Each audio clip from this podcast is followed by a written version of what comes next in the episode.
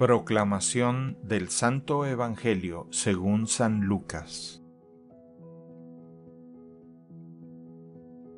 Transcurrido el tiempo de la purificación de María, según la ley de Moisés, ella y José llevaron al niño a Jerusalén para presentarlo al Señor, de acuerdo con lo escrito en la ley.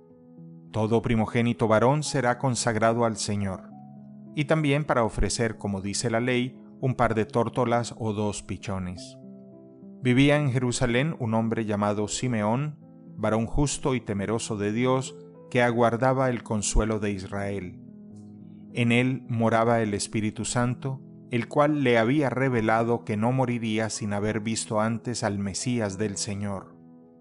Movido por el Espíritu fue al templo, y cuando José y María entraban con el niño Jesús para cumplir con lo prescrito por la ley, Simeón lo tomó en brazos y bendijo a Dios diciendo, Señor, ya puedes dejar morir en paz a tu siervo según lo que me habías prometido, porque mis ojos han visto a tu Salvador, al que has preparado para bien de todos los pueblos, luz que alumbra a las naciones y gloria de tu pueblo Israel. El padre y la madre del niño estaban admirados de semejantes palabras. Simeón los bendijo y a María, la madre de Jesús, le anunció, Este niño ha sido puesto para ruina y resurgimiento de muchos en Israel, como signo que provocará contradicción, para que queden al descubierto los pensamientos de todos los corazones, y a ti una espada te atravesará el alma.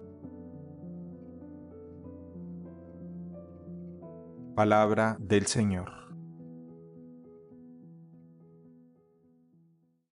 El Evangelio del Día es producido por Tabela, la app católica número uno para parroquias y grupos.